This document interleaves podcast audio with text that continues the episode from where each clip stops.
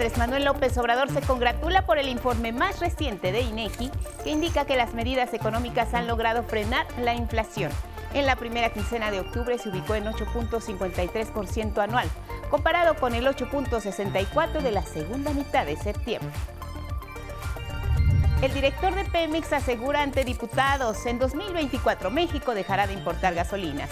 También informa que la empresa que dirige redujo sus pérdidas, bajó su deuda, recuperó reservas y aumentó la producción a 1.077.000 barriles diarios. Y por si fuera poco, se redujo en casi 90% el robo de combustibles. Ni Felipe Calderón ni Ernesto Cedillo tienen calidad moral para emitir juicios sobre la actual administración. Fueron títeres que promovieron la desigualdad y la pobreza y Calderón hasta se robó la presidencia. Respuesta del presidente Andrés Manuel López Obrador ante las críticas de los exmandatarios. En el mundo, con el apoyo de más de 100 parlamentarios conservadores, Rishi Sunak se convertirá en el nuevo primer ministro de Reino Unido tras la renuncia de Liz Truss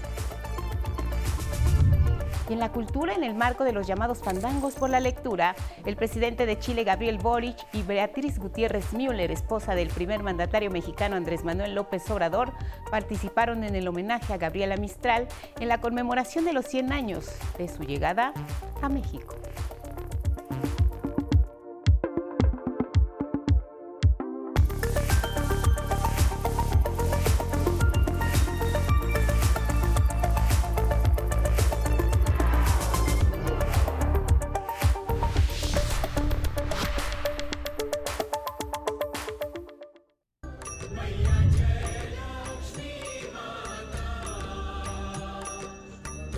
La India y es Diwali. Inició este lunes con lámparas de aceite de barro brillante, luces deslumbrantes y coloridas. Iluminaban casas y calles en toda la India para conmemorar este festival hindú que simboliza la victoria de la luz sobre la oscuridad. Diwali significa hilera de luces. Es una fiesta nacional en todo el país que dura cinco días y se celebra socializando e intercambiando regalos con familiares y amigos. Millones de ciudadanos abarrotaron los bazares para ir de compras, recuperando la alegría de Diwali. que había empañado durante los últimos dos años por las restricciones debido al coronavirus y hoy está de vuelta.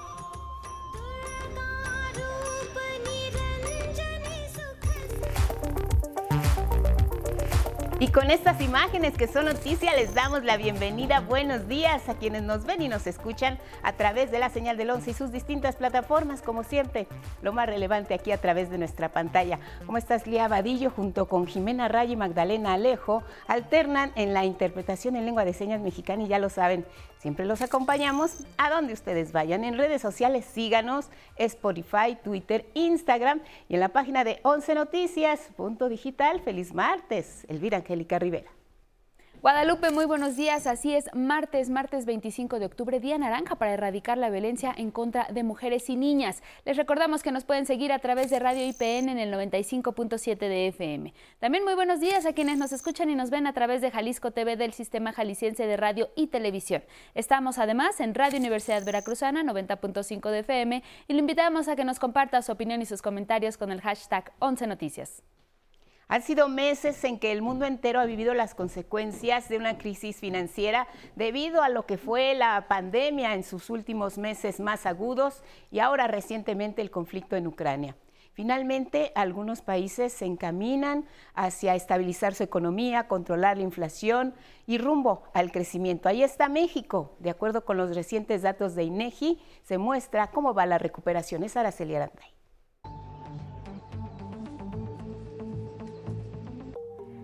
La estrategia del gobierno federal para detener la inflación logró su objetivo y ya hay resultados en la primera quincena de octubre, destacó el presidente Andrés Manuel López Obrador.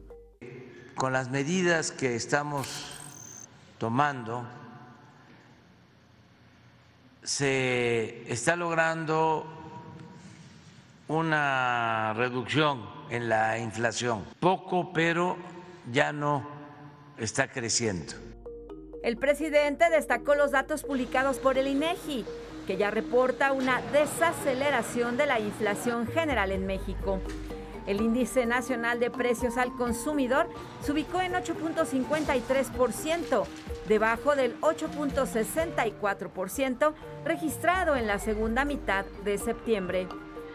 Vamos a, a seguir buscando que baje de 8.7 a 8.5, ¿no? Fue lo que se redujo. De todas formas, estoy seguro de que en el caso de alimentos va a bajar eh, por el acuerdo que tenemos con productores, distribuidores.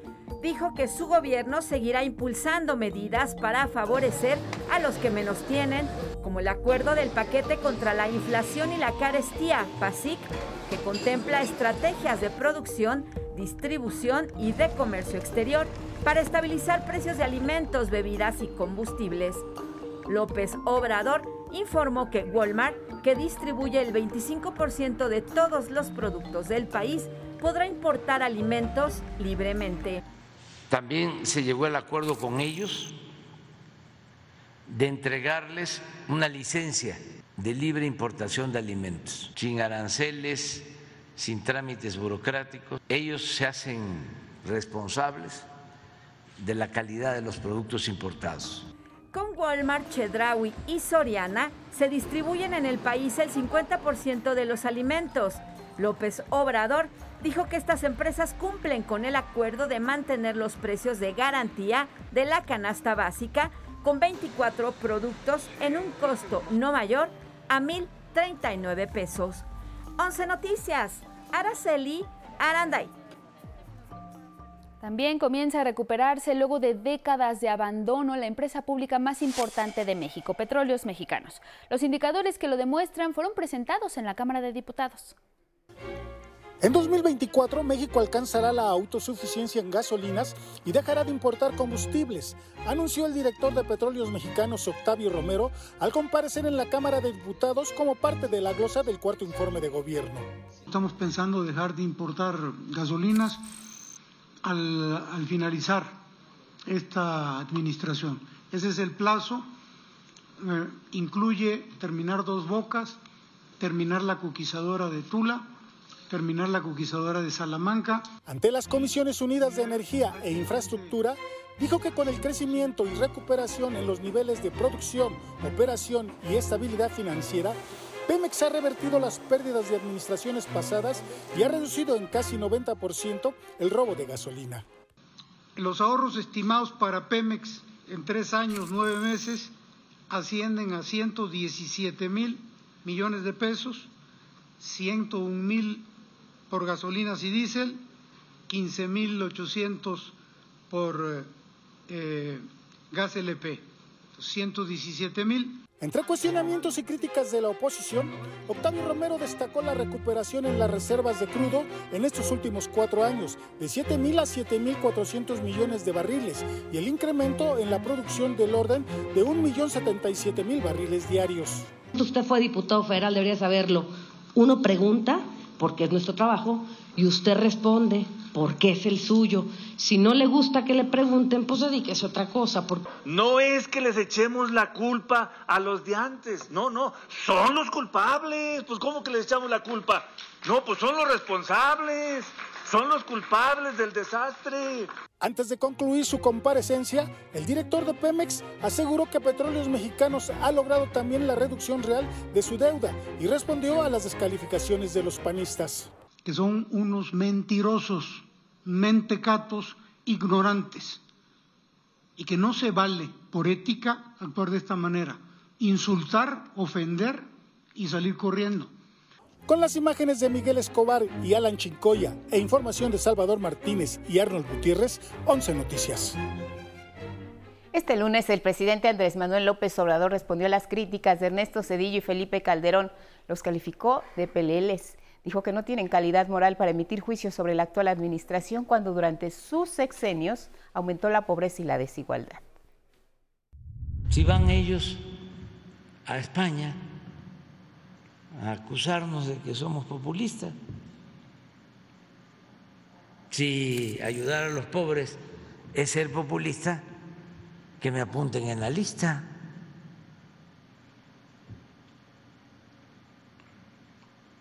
Pero es lamentable el papel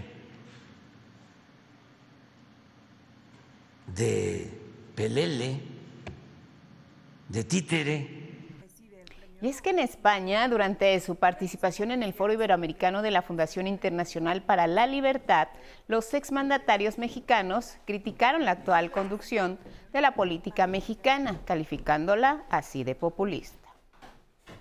Durante esta administración han sido basificados 267 trabajadores y trabajadoras de la salud en la Ciudad de México. La jefa de gobierno, Claudia Sheinbaum, agregó que de estos 142 son enfermeros y enfermeras, 93 médicos especialistas y 32 generales. Este personal, dijo, tenía hasta 30 años trabajando en los hospitales y no contaban con su plaza. Agregó que el resto será basificado luego que el sistema de salud de la ciudad se federalice con el IMSS Bienestar.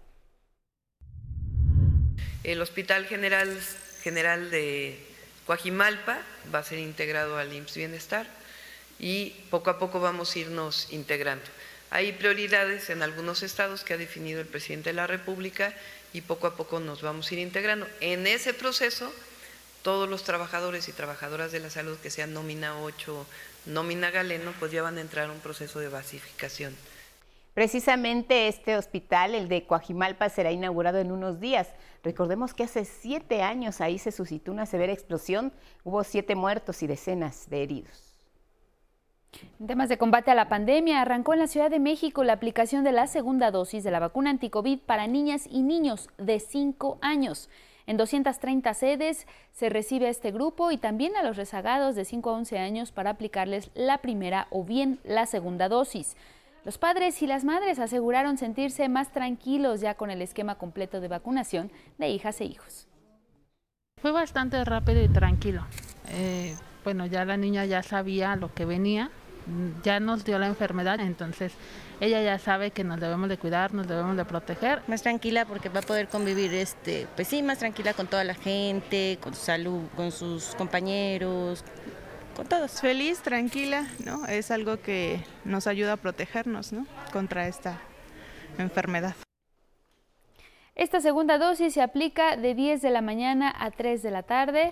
Usted puede ubicar el módulo de vacunación más cercano a su domicilio a través de la página www.vacunacion.cdmx.gov.mx. Y mire, este viernes el presidente López Obrador se reunirá en Sonora con el enviado especial para el clima de Estados Unidos, John Kerry. Dialogarán, entre otros temas, de la producción de litio y de los proyectos energéticos. Vamos a hacer una evaluación de eh, lo que tiene que ver con los planes eléctricos, pero también eh, del plan Sonora, que incluye litio, baterías, industria automotriz. Es un plan integral.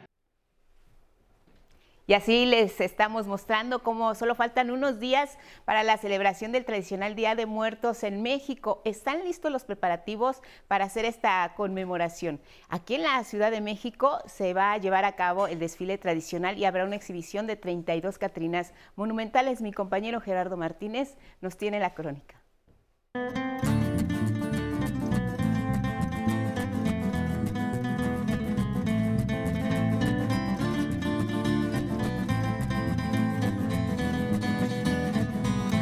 Se espera en casi dos, millones de personas para el desfile. La Ciudad de México está lista para las festividades de los muertos del 28 de octubre al 2 de noviembre. Miles de turistas llegarán trayendo grandes beneficios. Llegarán a hoteles alrededor de 410 mil turistas que en su conjunto dejarán una derrama económica de 4 mil millones de pesos. La ocupación hotelera va a aumentar a casi 80%, aunque en los corredores turísticos, especialmente en el centro Reforma y Polanco, la ocupación hotelera superará, escuchen bien, el 95%. El 29 de octubre participarán 1.200 personas en el desfile por Día de Muertos Inicia a las 17 horas en la Puerta de los Leones en Chapultepec y termina en el Zócalo. El cierre será especial. Y de los 10, 11 carros alegóricos, ahora tenemos 16.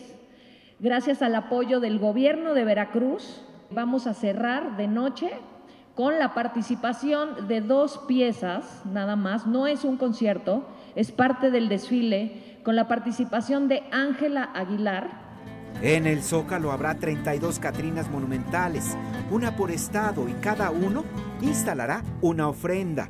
A nivel nacional también se avisoran buenos resultados. La llegada de 2.164.000 turistas a hotel, equivalente al 95.1% de recuperación respecto al igual lapso del 2019. Del total de estos visitantes, el 74%, es decir, 1.600.000 serán nacionales y 565.000 internacionales. La derrama económica por concepto de hospedaje a nivel nacional que se prevé en estos seis días es de 3.434 millones de pesos. También se comentó que este fin de semana que viene se celebrará el Gran Premio de Fórmula 1 que tiene lo suyo. El impacto ejemplo de esta Fórmula 1, adicional a lo que ya les dije, será de 14.709 millones de pesos. Es decir, que la Ciudad de México se viste de gala. En las imágenes, Eduardo Casanova, 11 Noticias, Gerardo Martínez, Fernández. Y por primera vez se decoraron los edificios de gobierno de la Ciudad de México, también en Reforma e Insurgentes, y todo para celebrar el Día de Muertos. La jefa de gobierno, Claudia Sheinbaum, platicó que solo se había hecho esta iluminación para la conmemoración de la independencia de México y para Navidad. La celebración del Día de Muertos en realidad es una celebración a la vida. Es el momento en que esperamos que nuestros ancestros vengan con nosotros, ponemos ofrendas para que coman algo y disfruten de este momento de la vida y nos acompañen nuevamente. El mosaico que está sobre 20 de noviembre es un diseño del autor Raúl Medina, quien también participó en el alumbrado de las Olimpiadas y de la visita de la reina Isabel. Detalló que la iluminación está inspirada en la calavera garbancera. Añadió que el 90% del material que se utilizó para la decoración es reciclado. Son 12.000 focos LED, 8 kilómetros de cable de alimentación, 4 kilómetros de escarcha, eh, una tonelada de varilla eh, y 2 kilómetros de manguera luminosa. Y en esto participaron 42 compañeros del área de alumbrado.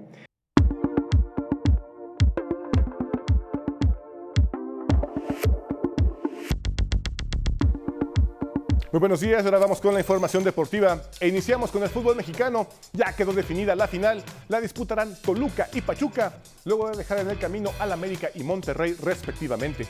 Y justamente estas semifinales, América Toluca y Pachuca Monterrey, se mancharon por lo que algunos llaman trifulcas o conatos de bronca. Al finalizar los dos partidos, los empujones, insultos, golpes y burlas fueron muestra de que no hay deportivismo, que no se sabe perder y que no hay respeto por el rival de los recurrentes engaños a los árbitros, bueno, es otra cosa. Así, el Pachuca, con gol agónico de Avilés Hurtado, envió a los rayados al fondo de una mina con un contundente 6 a 2 en el global. La final será inédita. La ida será el jueves a las 8 de la noche en el estadio Nemesio 10 y el domingo en la Bella Airosa a las 7.36 de la tarde-noche. Y en la capital del país ya todo está listo para el Gran Premio de México que se realizará este fin de semana. El viernes se llevarán a cabo en el Autódromo Hermanos Rodríguez las pruebas libres de la Fórmula 1. Este domingo, la carrera de Austin, Texas, se convirtió en el preámbulo de lo que veremos en unos días. Sergio Checo Pérez, muy cerca del podio, quedó en cuarto lugar saliendo de la novena posición. Su coequipero Max Verstappen fue el más rápido y de hecho le dio el título de constructores a la escudería que llegó a 15 triunfos y sumó 656 puntos, inalcanzable para sus rivales. Lewis Hamilton de Mercedes y Charles Leclerc de Ferrari completaron el podio. Y en las grandes ligas ya quedó definida la Serie Mundial. La disputarán los Phillies de Filadelfia y los Astros de Houston, que barrieron 6 a 5 a los Yankees de Nueva York. A pesar de su nómina millonaria, el dominicano Jeremy Peña produjo tres de las seis carreras de los Tejanos. Los Astros estarán en su cuarta Serie Mundial en los últimos seis años. El clásico de otoño iniciará a las 7 de la noche del viernes 28 de octubre en el Minute Maid Park, la casa de los Astros. Ya está aquí la información deportiva. Guadalupe.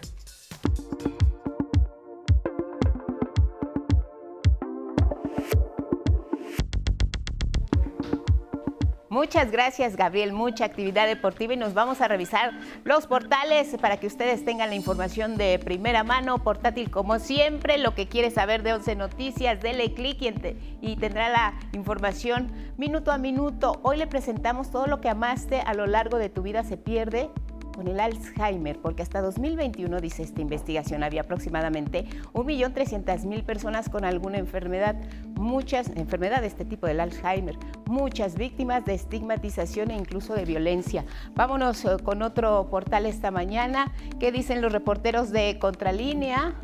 En su portal hay un análisis en el que aseguran que el rescate bancario de Cedillo supera los 2.5 billones de pesos y se pagará hasta 2042. Ya en los detalles consideran que solo el pago de intereses, el saldo de la deuda, podría aumentar a 2 billones 564 mil millones de pesos al cierre del 2024. Revisamos otro portal esta mañana, sin embargo, presenta en su página electrónica que según la Fiscalía de la Ciudad de México, los vínculos del cártel inmobiliario llegan hasta el registro público y aclara que la estructura de este grupo se encontraba mucho más establecida de lo que se pensaba por la gran cantidad de elementos y personas involucradas en todos los niveles. Y hoy la página web de otro portal de Forbes destaca Elon Musk analiza la posibilidad de inversión en Nuevo León. El millonario voltea a ver a México. Volvemos.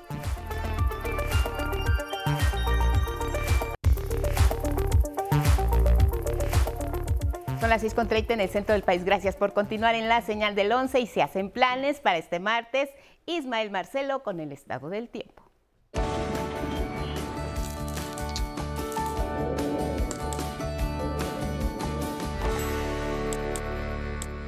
Un placer saludarles esta mañana agradable aquí en la capital de la República Mexicana para informarles que el Frente Frío número 5 iniciará este martes su recorrido por el litoral del Golfo de México e incrementará las condiciones para lluvias fuertes en el noreste y oriente del país. También se pronostica viento del norte fuerte en las costas de Veracruz y con posibles tolvaneras en Coahuila, Nuevo León y Tamaulipas. Le mantendremos informado en los siguientes espacios informativos del 11. Pasamos al pronóstico del tiempo por regiones. Iniciamos en el noroeste de México, donde amanecen con temperaturas muy frías en zonas montañosas de la región, con el termómetro descendiendo hasta los menos 5 grados Celsius y presencia de heladas en Chihuahua y Durango. Por la tarde se, se prevén temperaturas muy calurosas y sin lluvia. En el norte de México el Frente Frío 5 y su masa de aire provocan un amanecer con cielo medio nublado en zonas de Nuevo León y Tamaulipas. También se prevé descenso de la temperatura y lo importante, vientos con rachas de hasta 70 kilómetros por hora y eh, caída de árboles y anuncios espectaculares en la región, así que muchas precauciones. Amanece también con cielo despejado y ambiente fresco en el occidente mexicano. Esta condición se prolongará a lo largo del día con temperaturas máximas alcanzando los 35 grados Celsius en Nayarit, Jalisco, Colima y Michoacán, así que manténgase hidratado. Mismas condiciones en el centro del país con temperaturas altas por la tarde y probabilidad de lluvias y chubascos dispersos en la Ciudad de México, Estado de México, Tlaxcala y Puebla. Una mañana con nubosidad dispersa se presenta en el sur y sureste de México. Por la tarde y noche la aproximación del Frente 5 y un canal de baja presión incrementarán la probabilidad de lluvias fuertes, descargas eléctricas en regiones de Veracruz, Oaxaca, Chiapas. También a la espera de viento del norte con rachas de hasta 70 kilómetros por hora en el litoral de Veracruz. El cambio climático es considerado uno de los más grandes y urgentes desafíos del siglo. Urge disminuir la quema de combustibles fósiles o tendremos daños irreversibles. Pero, ¿cómo nos afecta el incremento de la temperatura a nivel global? Alejandro García Moreno nos lo cuenta. Los últimos siete años han roto récord como los más cálidos desde que comenzaron a registrarse las temperaturas en 1850 promedio, la temperatura supera 1.2 grados a los índices que se tenían antes de la era industrial. Pero, ¿cómo nos afecta este incremento? Que para muchos puede parecer menor. Así. nevadas severas que obligaron a automovilistas a dejar sus vehículos en las autopistas en Europa. Meses después, en esa región se experimentó una de las olas de calor más intensas de la historia. Por primera vez los termómetros en Londres superaron los 40 grados Celsius. Insólitas inundaciones en desiertos arábigos.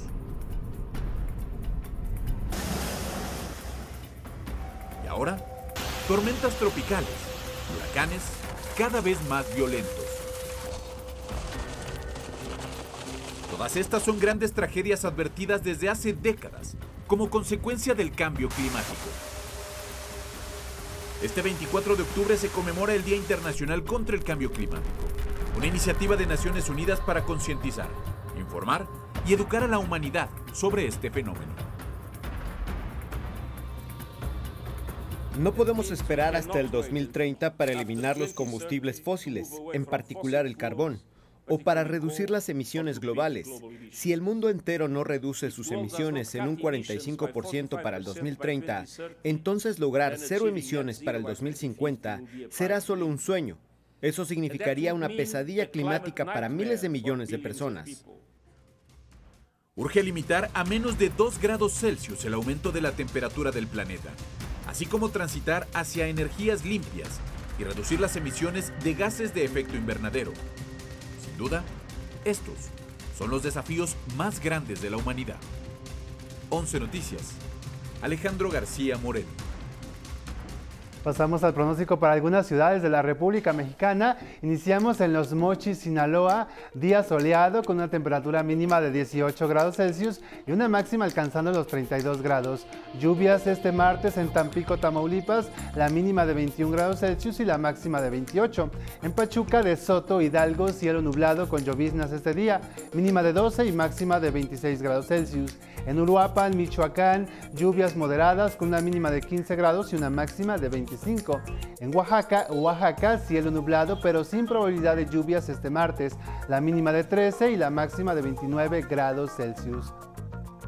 Les recuerdo que puede consultar el estado del tiempo para su localidad en el portal del Servicio Meteorológico Nacional de la Conagua, dando clic en la opción pronóstico meteorológico por municipios o también puede escribirnos a arroba 11 Noticias TV si desea que su ciudad o municipio aparezca en esta sección.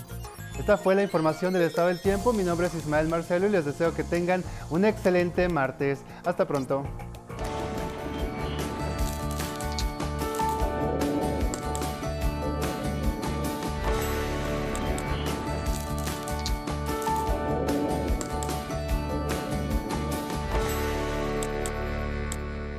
Gracias a Ismael Marcelo por el pronóstico meteorológico. Y mire, la Coordinadora Nacional de Protección Civil hizo un balance de la ayuda que se brindó a la población afectada tras el paso del huracán Roslin en Nayarit. Los planes de N3, Marina y de la Guardia Nacional fueron puestos en marcha en Acaponeta, Guajicori, Rosa Morada, Santiago Ixcuintla y Tecuala. También se habilitaron refugios temporales para los habitantes que tuvieron que abandonar su hogar. Una de las eh, acciones más importantes que realizamos el pasado jueves fue ubicar las zonas de mayor riesgo y así pues ayudar a la población a hacer las evacuaciones necesarias para trasladarse a lugares más seguros. En otros temas, alumnas de los colegios de Ciencias y Humanidades de la UNAM y colectivos feministas marcharon del CCH Sur a la Rectoría de Ciudad Universitaria. Lo hicieron para exigir justicia por la presunta violación de una joven en el CCH Sur el pasado 17 de octubre. Durante el trayecto, las manifestantes reclamaron a las autoridades universitarias la negligencia con la que se ha atendido este y otros casos de alumnas víctimas de violencia de género. Al llegar a Ciudad Universitaria, un grupo de mujeres con el rostro cubierto, realizaron pintas en paredes de la rectoría y el mural de David Alfaro Siqueiros con leyendas como UNAM viola y no quiero compartir mi salón con un violador. Intentaron romper los vidrios de las instalaciones. Un segundo grupo bajó la bandera del México del asta monumental para quemarla. La máxima casa de estudios en un comunicado consideró que las agresiones y daños al patrimonio de la universidad desvirtúan el fondo de la manifestación. Reiteró su repudio a la agresión sexual que sufrió la alumna del CCH Sur y refrendó su disposición para colaborar en las investigaciones. La capacitación y el adiestramiento son fundamentales para los elementos de las fuerzas militares y la Guardia Nacional, quienes tienen que prepararse para responder a distintas situaciones que enfrentan al momento de cumplir con su misión, que es proteger a la población frente a la delincuencia. Mi compañero Luis Méndez nos cuenta en qué consiste precisamente esta capacitación.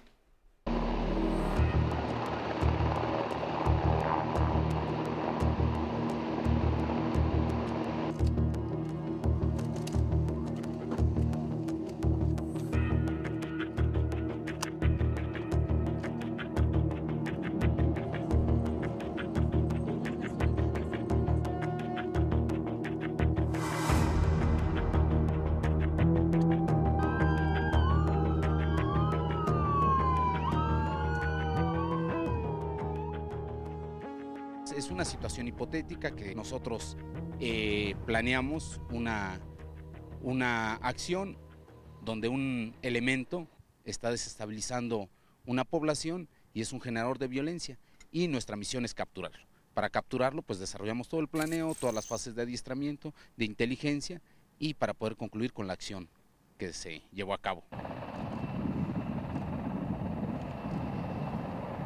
Eh, los resultados son los esperados, el personal, el personal demostró las capacidades que adquirió.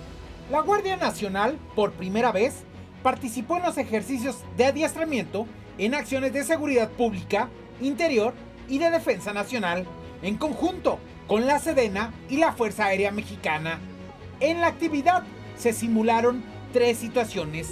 La captura de un líder de un grupo criminal, la recuperación de una comunidad acosada por la delincuencia que tenía apoyo de la población y la invasión a territorio nacional por una fuerza extranjera. Los ejercicios de adiestramiento son los primeros en su tipo en nuestro país, ya que integran actividades conjuntas de forma coordinada, complementarias y dentro del ámbito de actuación de cada fuerza participante.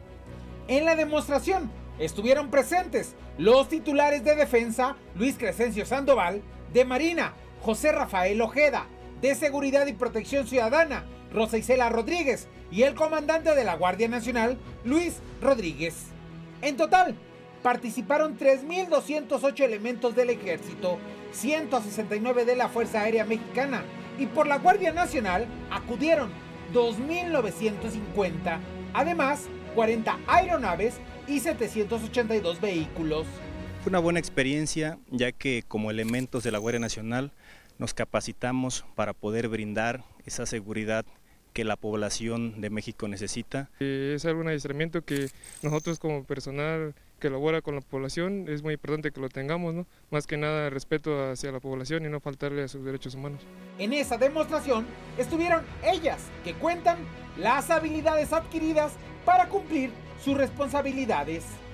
el rescate de rehenes, lo que es la captura de blancos, de generadores de violencia y ataques contra el terrorismo. Es que todas podemos hacerlo, que todas estamos con la capacidad de poder lograr cualquier adiestramiento y estar en el lugar que nosotros querramos. Estas son las calles del centro de adiestramiento La Cofradía en la localidad de Santa Gertrudis, en Delicia, Chihuahua.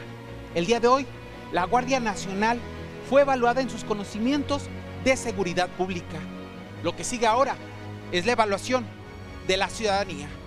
Con imágenes de Eugene Pasol, 11 Noticias, Luis A. Méndez. Y mire, en el Senado de la República, las comisiones de Hacienda y de Estudios Legislativos Segunda aprobaron la Ley Federal de Derechos y la Ley de Ingresos de la Federación 2023, por lo que ahora se discutirá en el Pleno este martes. Al exponer el paquete económico 2023, el subsecretario de Hacienda, Gabriel Llorio, indicó que da certidumbre tanto a empresarios e inversionistas como a la población. Da certidumbre a las personas porque garantiza el gasto de los programas sociales, el cual ya es un derecho reconocido en la Constitución. Cabe señalar que los programas sociales evitaron que en 2020 3.3 millones de personas cayeran a la pobreza por ingresos y 4.6 a la pobreza extrema. El funcionario explicó que la economía tendrá un crecimiento mayor a 2.2% y aseguró que ante la inflación el paquete presupuestal garantiza que no se eleven las gasolinas arriba de la inflación. Paquete 2023 da certidumbre a las familias mexicanas y a las empresas mexicanas que se continuará controlando el precio de la gasolina para que éste no suba más allá de la inflación. La disciplina en materia fiscal continúa y como ya mencioné, no se incrementan ni se crean nuevos impuestos, sino que se mantiene la política de eliminar los espacios de evasión y elusión fiscal.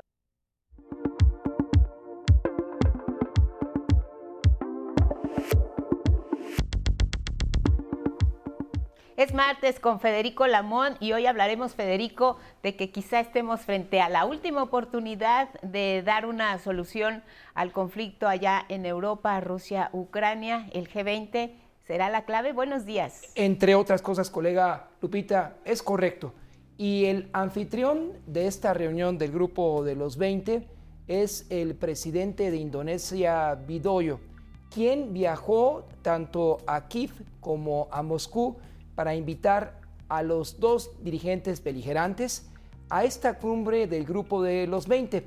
Naciones Unidas lo nombró a él junto a cinco similares al frente de estos líderes que tienen la responsabilidad diplomática de encontrar una salida al conflicto.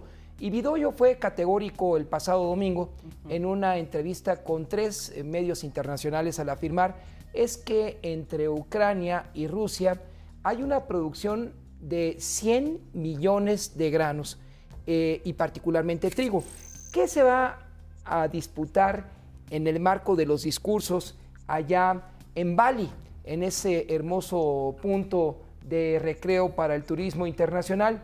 Tres aspectos fundamentales. Primero, ¿por qué Ucrania y Rusia están en condiciones de terminar este conflicto que inició el pasado mes de marzo?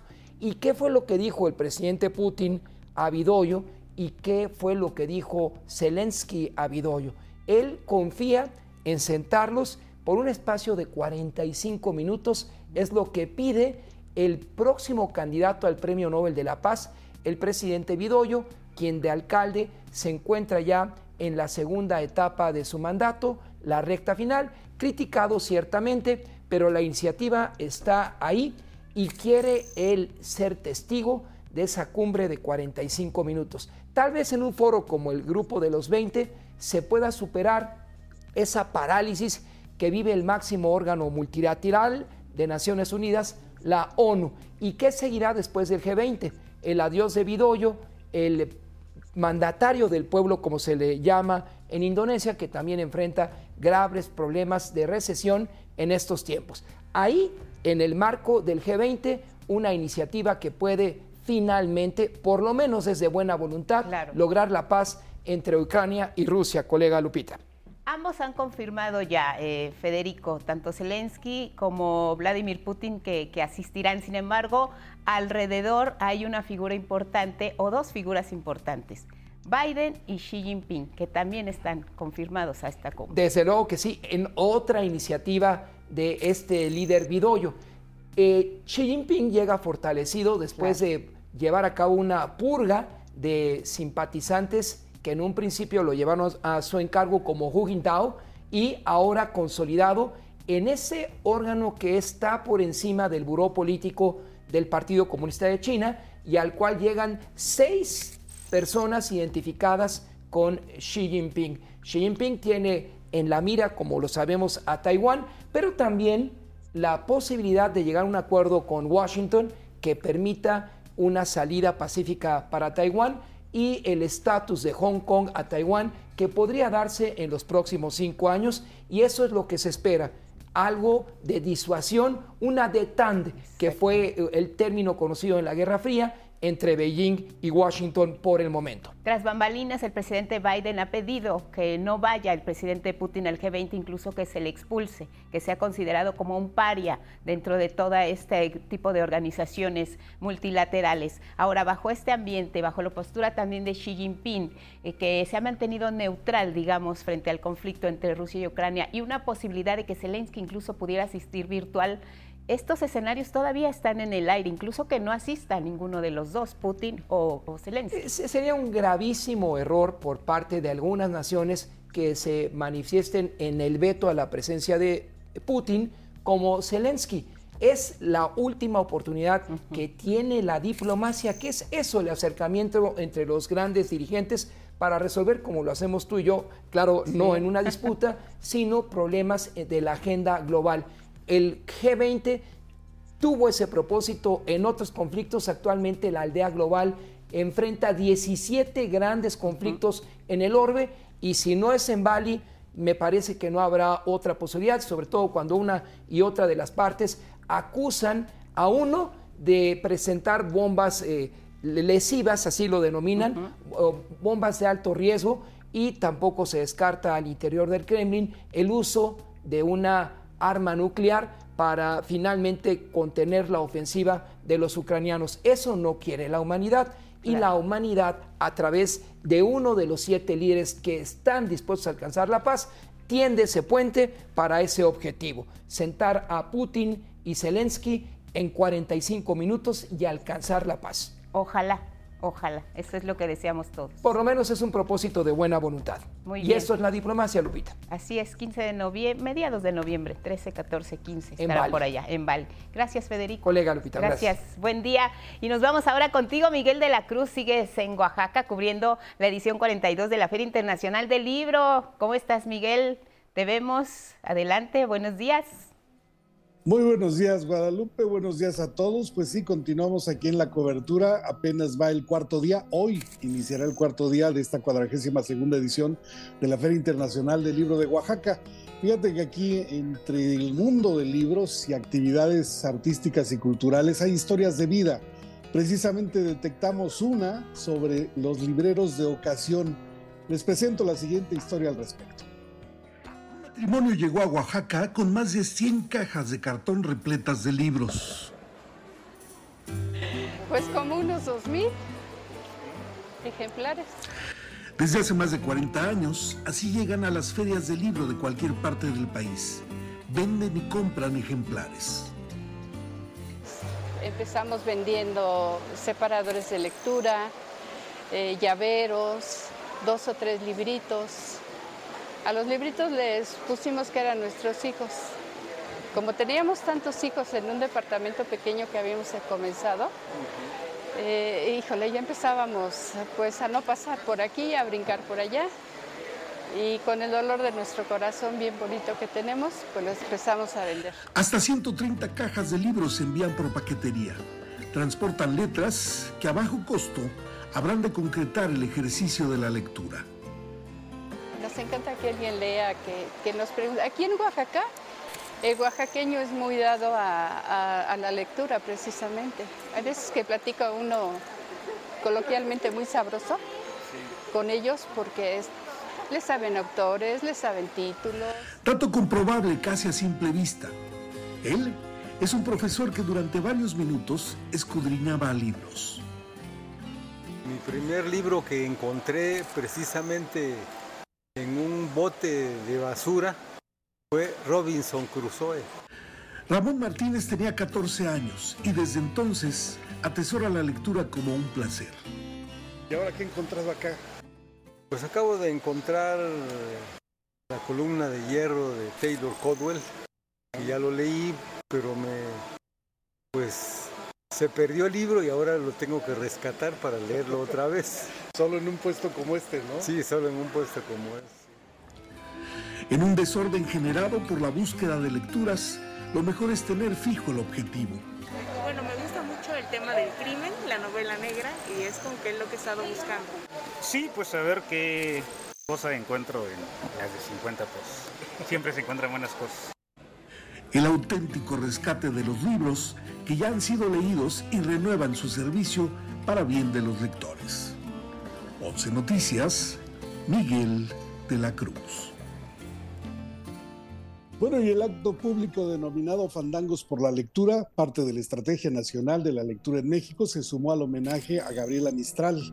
Fue realizado en el Centro Cultural Gabriela Mistral en Santiago y encabezado por el presidente de Chile, Gabriel Boric. Eh, ahí se conmemoró el centenario del arribo a territorio mexicano de la poeta chilena invitada a ser parte de la reforma educativa. En el acto hubo lectura de sus poemas por parte de la secretaria de Educación, Leticia Ramírez Amaya, de la esposa del presidente López Obrador, Beatriz Gutiérrez Müller, e Irina Caramanos, coordinadora eh, sociocultural de la presidencia de Chile. Riendo risa india, que mofa y que consiente, y voy ciega en marea, verde resplandeciente, braceándole la vida, braceándole la muerte.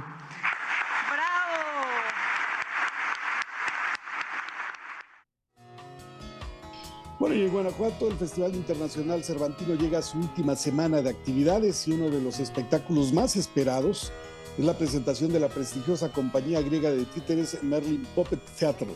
Mauricio Romo tiene la historia. Fundada en 1995, la compañía griega de títeres Merlin Puppet Theatre llegará al Festival Cervantino para presentar una de sus producciones más recientes. Se trata de Nunsland, puesta en escena protagonizada por un espantapájaros que cobra vida para crear un mundo mejor.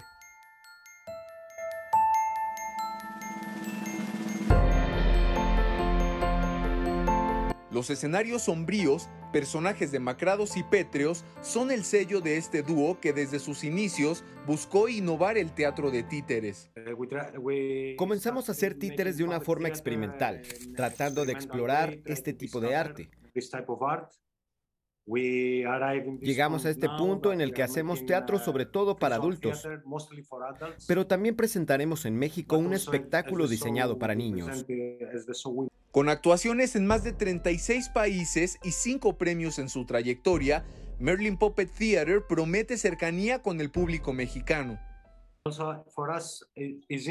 Para nosotros siempre es interesante actuar en Centro y Sudamérica, porque pienso que como griego tenemos mucho en común desde nuestra mentalidad y pensamos que será una comunicación muy especial con el público de Centro y Sudamérica. Las presentaciones de esta compañía serán del 28 al 30 de octubre en el Teatro Cervantes de Guanajuato, como parte de la edición 50 del Cervantino. 11 Noticias, Mauricio Romo. Bueno, y mientras eso ocurre en Guanajuato, en Morelia continúa el Festival Internacional de Cine que tiene programadas 15 películas francesas. Sobre esto tiene la información Sara y Campeche. En las filas, a la búsqueda del boleto anhelado ante la alta demanda del público, la alternativa es comprar lo que haya. La verdad yo nada más compré los boletos y no sé qué película es, pero me dice mi hija que están muy interesantes, cualquier película pues, está, bien. Claro que yo hubiera escogido alguna más así como de mis gustos, ¿verdad? Pero a lo mejor pues, será para pasado mañana, mañana, pues voy a venir toda la semana. También están los que sin más deciden vivir la experiencia. Soy nuevo en la ciudad y pues decidí venir. ¿Qué haces en Morelia? Ah, estudio. Arquitectura. Sí. Sí, vi las fotos de ayer y me animé a venir hoy. La confianza ciega en lo que se proyecte tiene que ver con la selección de películas y colaboración con industrias como la francesa. Las cinematografías mexicanas y francesas son muy cercanas, hay muchos intercambios y la mejor prueba para mí es la, eh, la presencia en la competencia uh, oficial de una película coproducida para, con México y Francia que se llama Días Borrosos. Este año, el Festival Internacional de Cine de Morelia recibe a Laurent Cante, quien ya había estado en tierras morelianas para sacudir conciencias. très content d'être à nouveau à Morelia, puisque ça fait effectivement la troisième fois que je viens. Euh, ce qui m'intéresse quand je fais un film, Estoy muy contento de estar aquí en Morelia. Es la tercera vez que vengo y puedo decirles que a mí lo que me interesa cada vez que hago una película es compartir un cuestionamiento acerca del mundo actual. Es cierto que a mí me interesa más hablar de los problemas sociales que de una historia de amor que no sé ni cómo contaría. Muy bien, pues les debo el poema, el libro y el club de lectura. Mañana nos ponemos al corriente. Hasta aquí, Cultura. Desde Oaxaca, muy buenos días. Te seguimos envidiando, Miguel. Fuerte abrazo. Gracias. Pendientes. Luego nos cuentas más detalles. Nos vamos a la pausa. Regresamos.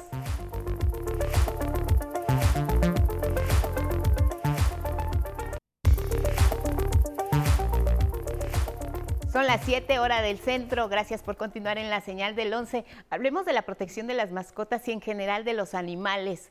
Fue el tema en el Senado. Se analizó en un foro especial con miras a crear una legislación específica que los proteja contra el abandono y también contra el maltrato. Luis Méndez. Llegaron hasta el Senado, dejaron sus huellas y entraron al salón de plenos. Fueron invitados al primer foro de bienestar animal. Si hablamos de bien de la sociedad, tenemos que hablar también del bienestar animal. Y por eso surge esta iniciativa que efectivamente es el primer pasito de mucho. Convocados por la senadora Delfina Gómez y el senador Eduardo Ramírez, organizaciones, fundaciones, instituciones gubernamentales y legisladores expusieron los requerimientos que deben atenderse sobre los animales. Siete de cada diez hogares, de acuerdo al INEGI, han tenido algún animal doméstico. Sin embargo, el 70% de las mascotas de nuestro país se encuentran en estado de abandono. Y también se hicieron propuestas. Y también tenemos que avanzar para que haya veterinarios públicos. La senadora Delfina Gómez explicó que el foro tuvo como objetivo crear una propuesta para proteger a mascotas, como More, perrita que ella rescató. Llega en una situación muy deplorable, eh, baja de peso, con un problema de ya una herida que tiene muy grande la cadera. Entonces le empezamos a, dar medicamento, a atender. Y bueno, pues resulta que se salva, la, o sea, logra recuperarse. Nadie la quiso adoptar. Eh, y bueno, pues se quedó conmigo. En el foro, especialistas hablaron del aporte que brindan animales entrenados como Ailey, que ayuda a Miroslava. Soy una persona con discapacidad psicosocial consistente en trastorno de ansiedad con ataques de pánico. Que Hailey me avisa cuando me va a dar un ataque de pánico o una crisis de ansiedad. Ya el simple hecho de sentirla cerca y sentir su corazón me ayuda a mí a enfocarme en mi respiración al ritmo de su corazón. La directora de la Fundación K7 explicó cómo se capacita a los animales.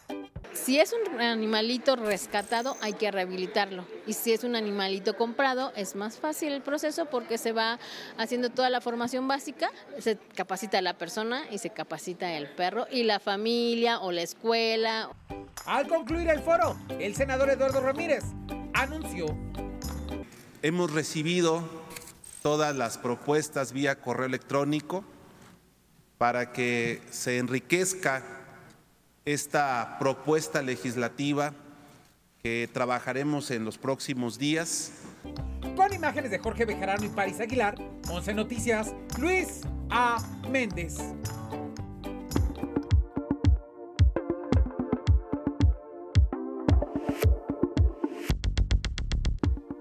Buenos días, esta es la información de Ciencia y Tecnología para hoy. El cáncer de mama es uno de los de mayor tasa de mortalidad. Tan solo en nuestro país, más de 9.000 personas fallecen al año a causa de él. Pero no todos los cánceres de mama son iguales. Hay de diferentes tipos y uno de ellos, el más agresivo tal vez, es también el más elusivo, hábil y conspicuo. Hasta ahora. Invisible a las tres pruebas más comunes para detectar cáncer de mama, el llamado cáncer de mama triple negativo también esconde tras su nombre su alta tasa de mortalidad. Se trata de un cáncer de mama que no tiene ninguna de las proteínas que por lo general se encuentran en las células de los tumores. Tras su sigilo se esconde el cáncer de seno más invasivo que crece y se propaga más rápido, con pocas opciones de tratamiento y un peor pronóstico para las y los pacientes. Sin embargo, si es detectado con suficiente anticipación a las etapas más graves, su pronóstico es igual de bueno que otras formas de este padecimiento. De ahí la importancia del trabajo de Srin Ivans Kiran y sus colegas del Instituto Indio de Tecnología Rurki quienes colectaron muestras de saliva de 20 pacientes con cáncer de mama triple negativo y 20 personas sanas. Lo que hallaron tal vez cambiará el pronóstico de miles de pacientes alrededor del mundo. Unas proteínas de la saliva solo se encuentran en quienes tienen este tipo de cáncer y lo hacen con un alto grado de especificidad, aún en etapas muy tempranas, justo para iniciar un tratamiento que sea efectivo. Los científicos recolectaron e identificaron 39 proteínas salivales, de las cuales 3 aparecían mucho más en pacientes con este tipo de cáncer, la lipocaína 1, la proteína submaxilar y la plastina 2. Al parecer, estas proteínas ayudan al crecimiento e invasión de los tumores, dando lugar a metástasis o propagación del tumor en el organismo. Los investigadores aislaron un par de fragmentos de cada una de las tres proteínas que aparecieron y se dieron cuenta que el poder predictivo combinado de cinco de estos fragmentos mejoró notablemente el diagnóstico, con sensibilidad de hasta 80% y especificidad de 95%. El cáncer de seno triple negativo representa alrededor del 10 al 15% de todos los cánceres de mama del mundo. 11 Noticias, Carlos Guevara Casas y dormir menos de 5 horas entre los 50 y 70 años podría estar relacionado con un mayor riesgo de desarrollar enfermedades crónicas, cardiovasculares y diabetes. Esto según un nuevo estudio dirigido por eh, Severine Savia de la University College of London, publicado en el último número de la revista Plus Medicine. La investigación analizó el impacto de la duración del sueño en la salud de más de 7.000 hombres y mujeres de 50 a 70 años, así como la mortalidad durante los últimos 25 años. Quienes dormían menos de 5 horas diarias tenían un 20% más de riesgo de ser diagnosticados con una enfermedad cardíaca, cáncer o diabetes y hasta un 40% de padecer más de una de estas enfermedades en conjunto, en comparación con quienes suelen dormir 7 horas al día. La red social WhatsApp sufrió una caída global de casi dos horas, de acuerdo con el portal Down Detector. Durante casi 120 minutos fue imposible enviar o recibir mensajes desde la aplicación propiedad del conglomerado Meta, también dueño de Facebook e Instagram. Aunque el servicio ya se restableció, aún hay usuarios que reportan inestabilidad en el mismo. El grupo Meta ha pedido disculpas a, sus más de 2 mil millones de usuarios en todo el mundo. Hasta el momento, el origen de la falla no está claro. Y esto fue todo en la información de Ciencia y Tecnología para hoy. Que pase usted un buen día.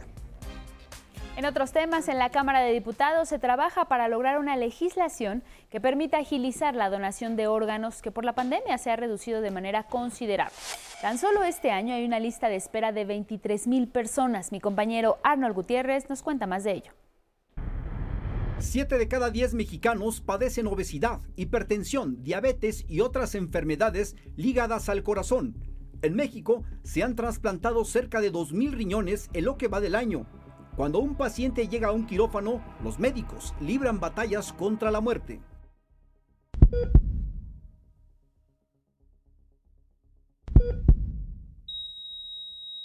Hay ocasiones en que este sonido doloroso anuncia que el fin puede significar una esperanza para seguir viviendo. En la Cámara de Diputados se trabaja en la legislación de una iniciativa que permita facilitar la donación voluntaria de órganos y tejidos y que no sea obligatorio. Esta iniciativa que yo presento quita esa situación de hacerla como forzosa o obligatoria y lo único que está diciendo vamos a resetear el modelo y en lugar de, de que tenga yo que ir a la Secretaría de Salud a que me den una identificación como donador, lo vamos a entender que yo al cumplir 18 años soy un potencial donador de órganos. En este 2022, al menos 23 mil personas requieren de un trasplante, según el Registro Nacional de Trasplantes. Una persona puede donar sus componentes anatómicos siempre y cuando sea mayor de edad, no padezca alguna enfermedad y exista compatibilidad biológica, morfológica y funcional con el paciente. Que intentar concientizar a la población mexicana. No se persigue apropiarse del cuerpo de las personas, no se persigue una ley eh, que, que, busque presionar a la familia para ir en contra de su voluntad natural. Pocos se atreven a tomar decisiones para ser donantes de órganos y tejidos. El panorama nacional no, tampoco es fácil. Dentro de las estadísticas, estadísticas formales, fuente formal, que es el Centro Nacional de Transplantes, hasta el día 7 de octubre las cifras eran aproximadamente de más de 15.300 pacientes en lista de espera para riñón. En lo que va de este año, se han realizado un buen número de trasplantes. 2.260 personas han recibido córneas. En riñón, 2028 en hígado 179, corazón 33, páncreas 2, hígado riñón 2, corazón riñón 1. Los involucrados en la salud esperan una nueva vía legislativa que facilite la donación de órganos y ayude a miles de mexicanos. ni siquiera estamos estableciendo que lo dejes por escrito. La simple manifestación de tu voluntad de dejar de ser potencial eh, donador, con eso es suficiente. Esto significa que a lo mejor yo nunca lo dejé por escrito ni nada por el estilo, pero mi mamá, mi hermano, mi, mi familia, los cercanos, saben que yo no comulgaba con la idea de dejar mis órganos, con eso es suficiente. Cuando un donante fallece, debe ser en una unidad de cuidados intensivos y bajo criterios médicos específicos como la muerte cerebral o paro cardíaco. En la lista de espera única hay prioridades, menores de edad, luego personas con discapacidad y pacientes en peligro de muerte. México es el país líder en trasplante de riñón en toda Latinoamérica más o menos apunta a que se necesitan 15 mil órganos en el país y solamente se han trasplantado hasta el momento cerca de 2.200 órganos. Especialistas indicaron que la pandemia por COVID-19 trajo consigo una disminución en la donación y trasplante de órganos en México. 11 Noticias, Arnold Gutiérrez.